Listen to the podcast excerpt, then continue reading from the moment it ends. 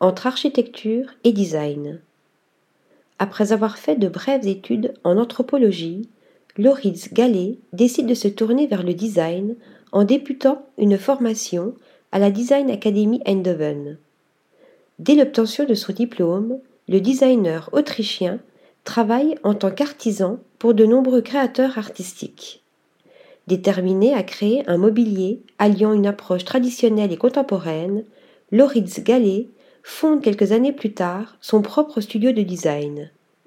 Au fil des ans, j'ai commencé à travailler de plus en plus sur mes propres créations et, en 2020, j'ai commencé à travailler à plein temps sur ma pratique créative personnelle.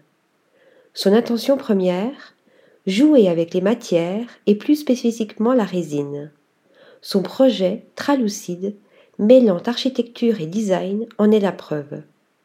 Conçu à partir de dix poutres transparentes en résine collée entre elles à l'horizontale, la construction énigmatique ne laisse transparaître aucune liaison, ce qui, selon le designer, lui donne l'opportunité de se fondre dans n'importe quel environnement et de magnifier l'intérieur avec une déclaration colorée.